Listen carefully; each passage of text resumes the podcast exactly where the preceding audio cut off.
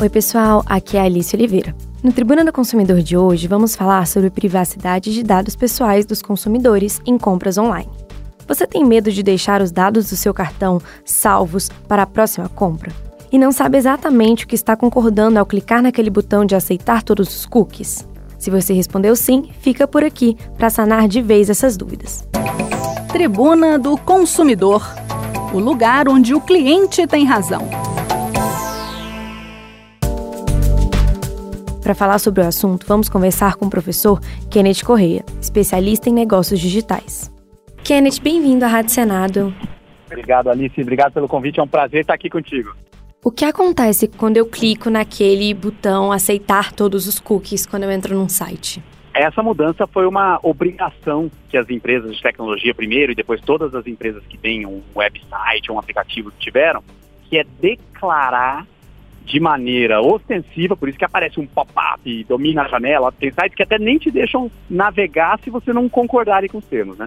Quando você aceita esses termos, o que você está dizendo para a maioria dos websites, cada um tem seus termos, então eles podem ser diferentes, mas de maneira mais ampla é: você está autorizado a me identificar como um usuário que passou por aqui e no futuro usar as minhas informações, por exemplo, em que página que eu cliquei, Quanto tempo eu passei navegando nesse site?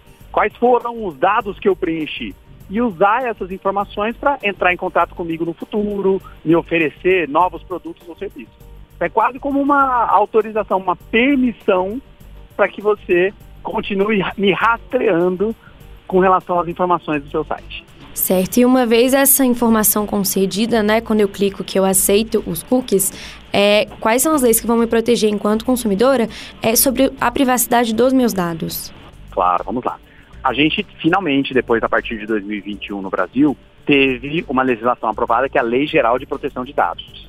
Então, hoje, além de você ter todo o Código Civil, até Código Penal, se porventura alguma informação sua for usada para cometer algum crime ou uma fraude, a gente tem a Lei Geral de Proteção de Dados, que nos dá uma cobertura, eu não vou falar garantia, porque você vai precisar executar a lei, mas te dá uma cobertura legal para que você não possa ser contatado por empresas, para que empresas não possam usar os seus dados pessoais, informações suas como sua data de nascimento, que você pode ter usado no determinado cadastro, o seu número do CPF, por exemplo, sem a sua explícita autorização. Então, acho que a, a, principal cobertura que a Lei Geral de Proteção de Dados trouxe foi, a partir de agora, qualquer ação de um CNPJ relativa a dados pessoais precisa de uma autorização clara e explícita do proprietário daqueles dados. Certo, professor. E nesse caso, quais seriam as responsabilidades da loja? Então, não passar os meus dados para um terceiro? É, hoje, se você, por exemplo, tem um formulário de cadastro para todos os compradores na sua loja. Vamos imaginar que você é uma loja de colchão. E aí a pessoa compra o colchão e você pega um cadastro dela, até para você poder cobrar, você é, fez aquela venda parcelada, então você vai estar tá dando um crédito para aquele cliente. É legítimo que essa empresa peça os seus dados cadastrais. No entanto, essa empresa, se ela quiser no futuro te mandar uma promoção, porque saiu uma versão nova do colchão que você comprou, ela precisa, nesse formulário de cadastro, ter um campinho, uma, uma autorização explícita da pessoa para entrar em contato. Agora, se porventura ela tem uma parceria com uma empresa que vende lençóis, você pensa assim, puxa vida, a pessoa comprou um colchão, muito provavelmente ela está precisando de um lençol também. Então eu vou fazer uma parceria, vou passar os dados dos meus clientes para essa empresa e o que ela vender de lençol ela vai me pagar.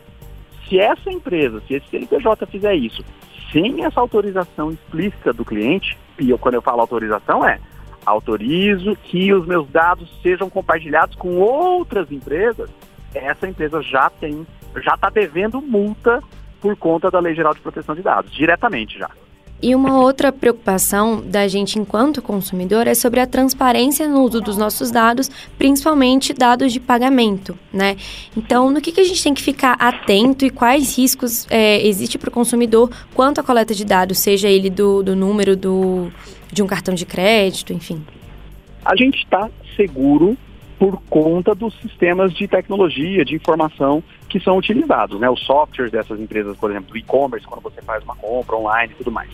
Agora, acho que o risco muito grande que acontece e a cada dia que passa está mais perigoso, é que essas empresas que guardam, armazenam os nossos dados, elas são alvos de ataques. E aí, se o cara não faz o devido cuidado, né, adaptação dos seus sistemas, cria políticas, por exemplo, de excluir dados que não são mais utilizados, o seu dado pode acabar sendo exposto, né? Já te, te asseguro assim, o, o número do seu cartão de crédito não.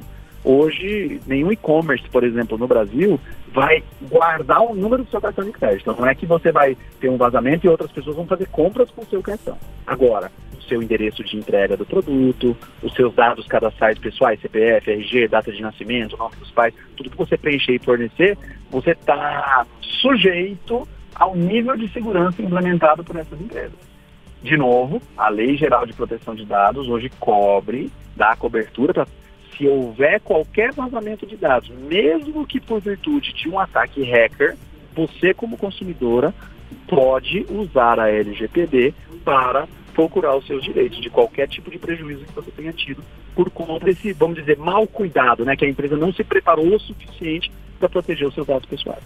E aí, nesse cenário, o consumidor é, ele deve dar preferência para outros tipos de pagamento, então, pagamento no boleto, pagamento no Pix, e para outros tipos de entrega que não exponham necessariamente o seu endereço, como, por exemplo, lockers da, das empresas, que hoje já estão disponíveis em grandes centros comerciais, nas rodoviárias.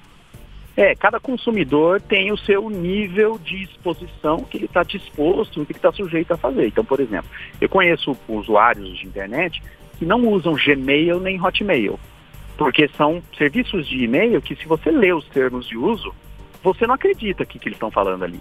Com relação ao sistema poder ler os seus e-mails, não é uma pessoa ali, tá? É um software, mas ela lê os seus e-mails para, por exemplo, te entregar publicidade direcionada.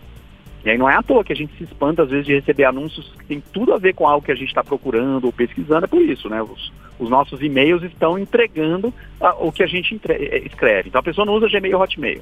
Eu conheço pessoas que não fazem compras para entrega em casa. Então, igual você falou, usam os pontos de coleta, ou retire na loja, para realmente não expor o seu endereço pessoal.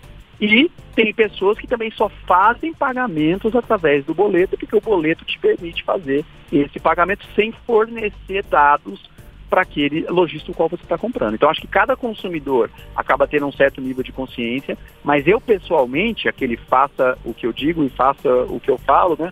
Eu, eu diria que eu faço compras no cartão de crédito, porque o cartão de crédito me dá segurança então, o meu banco me dá a segurança de que se eu não reconhecer qualquer compra feita com o meu cartão de crédito, eu posso contestar aquela despesa.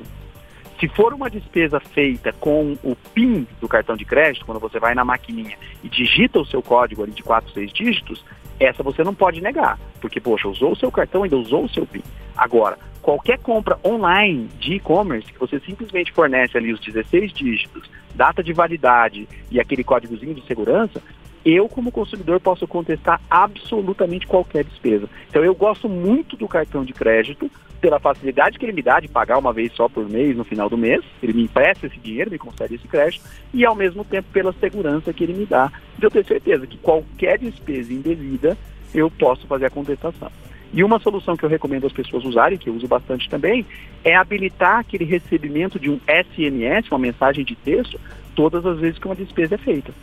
Para que você, se houver qualquer tipo de fraude e de uso indevido do seu cartão, você possa rapidamente fazer a contestação. Professor, eu queria muito agradecer a sua entrevista hoje aqui para a Rádio Senado. Claro, Alice. Muito obrigado aí. Eu gostei muito das perguntas. Espero ajudar as pessoas a ficarem mais conscientes e protegerem seus dados pessoais nesse período, nessa época que a nossa vida digital é tão relevante. Essas foram as considerações do professor Kenneth Correia sobre privacidade de dados pessoais em compras online. O programa de hoje foi realizado sob supervisão de Anderson Mendanha e com trabalhos técnicos de Pedro Vasconcelos. Obrigada pela companhia e até a próxima. Tribuna do Consumidor o lugar onde o cliente tem razão.